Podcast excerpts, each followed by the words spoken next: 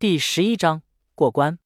所以，从目前机关的完整程度，可以很肯定的推断出，莲池水道的机关使用的是相对简单的变化机皇，譬如一种质量对等天平，每一块沉没瑶石的体积和重量都会触发机皇的刻度变化。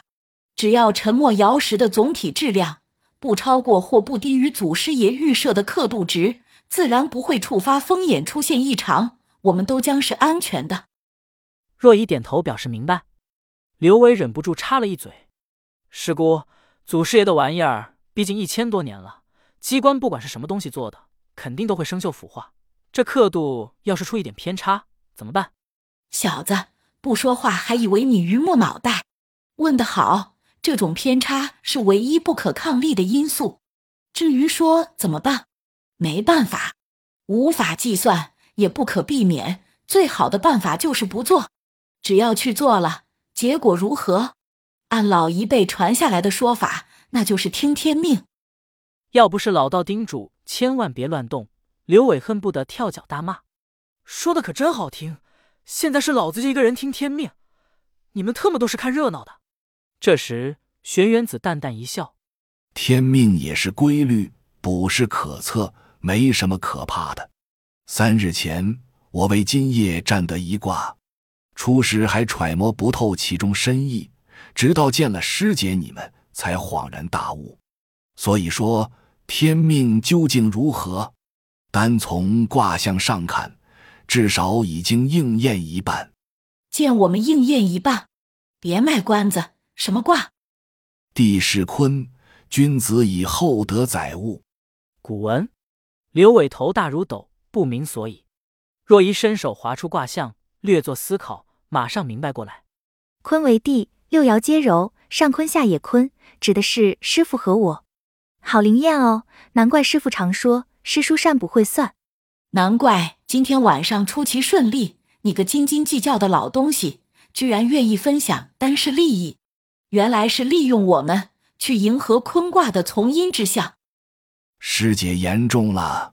首先，开单式一直是师傅的大愿。师姐今天能来也算代表，我有什么资格阻拦？再说卦象既然应了验，我如果阻拦，岂不是逆天而行？所以顺天应象，上上大吉。上上大吉！刘伟终于舒了一口气。牛鼻子，我告诉你，如果没我们在，今晚你什么也得不到。这三十年，你又白辛苦一场。那是当然。师姐的机关术的师傅真传，我这半吊子水平肯定没法比。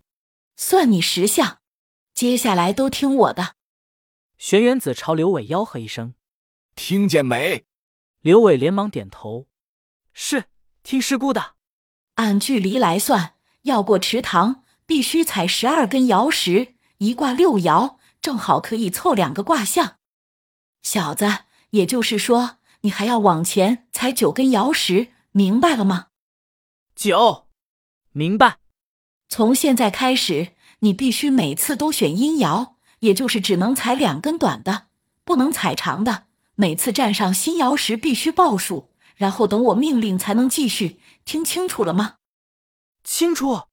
刘伟朝另一边瞥了一眼，发现老道的表情虽然阴晴不定，但紧张凝重的程度和老道姑一模一样。老道姑转身对老道说：“你让小莫到池边准备。”玄元子闻言一震，顿时明白过来：“师姐果然是师姐，我服了。”少特么肉麻！老道姑没好气的冷哼了一声：“老娘可不想再等三十年。”玄元子一番吩咐，莫道人依言走到池塘边，尽力等待。刘伟耐不住性子问了一句：“可以开始了吗？”老道姑挥了挥手。开始吧！刘伟果断朝侧前方的阴爻石迈了过去。只听噗噗噗连声作响，巡游的鱼群开始了他们的日常捕食。刘伟见多不怪，两手飞舞，拍飞几个水弹。站上阴爻石后，没防住的水弹全都打在肩膀上。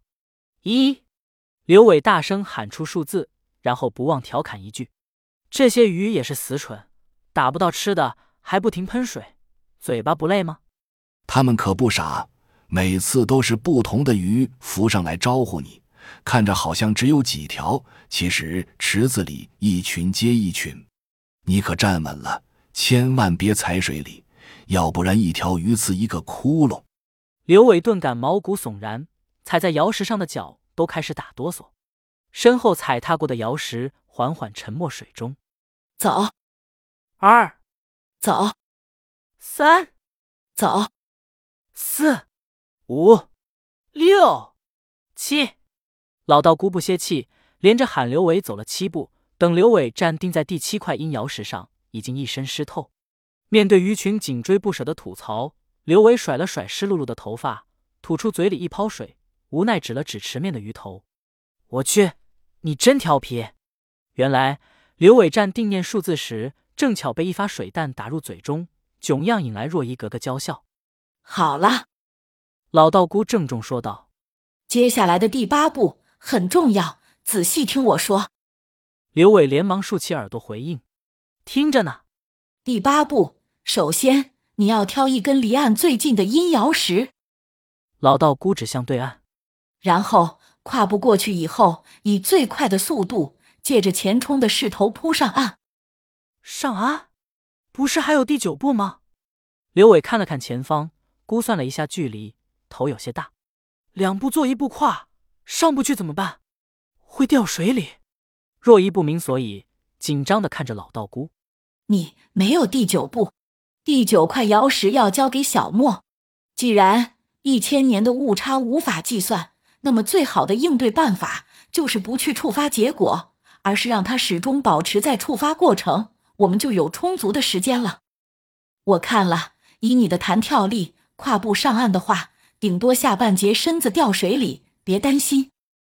老道姑拍了拍若仪的手，去给师叔帮手，利用单虫吸引鱼群的注意力。若仪乖巧点头，明白，师傅。刘伟看老道和若仪走到池角捡石头做准备，终于把担心压了下去。他盯着要跨越的池岸距离，开始盘算怎样才能最快上岸。老道姑向玄元子挥手：“开始吧。”老道和若一向洞壁投出石子，将单虫群吸引出来。看着鱼群带动水流化向洞壁，老道姑果断朝刘伟发出指令：“小子，跳吧！”刘伟把牙一咬，向着预定瑶石一个跨步迈了过去。踩上瑶石的瞬间，他借力一蹬，全力向岸上一扑。只听一声闷响，刘伟上半身扑在岸边石径上，两只腿结结实实砸在水面上。不等游远的鱼群反应过来，刘伟一个侧滚，从水里滚上了岸。玄元子口中哨声响起，莫道人立马跨步池中，稳稳当当站在了两节阴瑶石上。池中，刘伟踩踏过的瑶石缓缓沉没水中。莲池两岸的所有人不由自主屏住呼吸，默默无声的等待着。只有鱼群在池中缓缓游弋。玄元子环顾四周，在确认安全后，不禁拍掌叫好：“今时今日，论土木机关术，师姐该是当世最强。”若依兴奋雀跃地跑到老道姑身旁：“师傅，您真是太厉害了！”老道姑一脸自得，显然极其受用。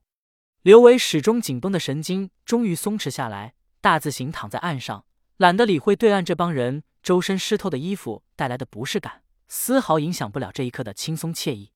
毕竟他刚刚已经做好了最坏的打算。砰！只听一声闷响，吓了刘伟一跳。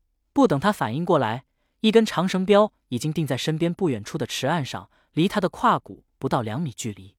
我去，射这么近，想杀人吗？刘伟一咕噜爬起来，刚要朝对岸吐槽，却见飞越池面的长绳后，那个手持绳枪的人正是女神若仪。他嘴边的狠话咽了回去，反而把大拇指竖起来：“师姐眼法真准，棒棒哒！”若仪得意一笑。